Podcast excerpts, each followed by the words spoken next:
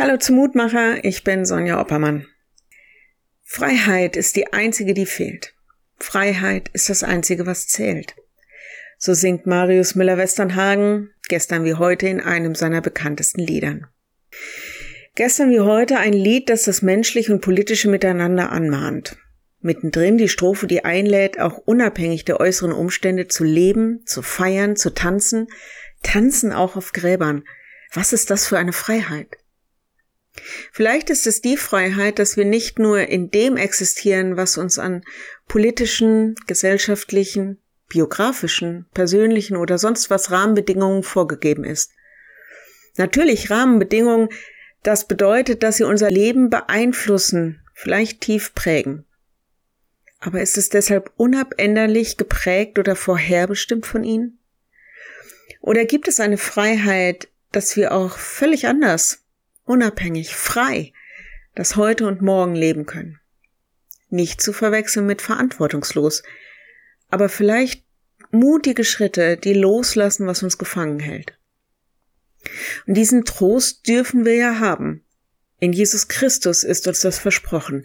Lehrtext heute. Wenn euch nun der Sohn frei macht, so seid ihr wirklich frei. Johannes 8, 36. In diesem Sohn liegt so viel Potenzial, Kraft, Möglichkeit, Freiheit, Unabhängigkeit. Mag sein, es ist nur eine innere Freiheit. Aber sind nicht oft die inneren Gefängnisse noch viel schwerer zu ertragen? Und ist innere Freiheit tatsächlich weniger wert? Ich lade dich ein, noch mit mir zu beten. Lieber Herr, du weißt, was uns gefangen hält und wo wir uns nach Freiheit sehnen innerlich und auch äußerlich. Du hast gesagt, du bist ein Gott, der die Freiheit will. So lege ich dir mein Leben in die Hand und bitte dich, mach mich frei. Ich bitte dich für alle Menschen, die heute in irgendeiner Weise Gefangenschaft erleben, weil andere Menschen sie bedrängen, weil sie Gewalt erleben, körperlich, psychisch, weil sie sich selbst in Abhängigkeiten begeben haben, weil sie nie freie Lebens- und Arbeitsbedingungen erlebt haben. Herr, schenk ihnen einen Weg frei zu sein, nicht nur zu existieren, sondern zu leben.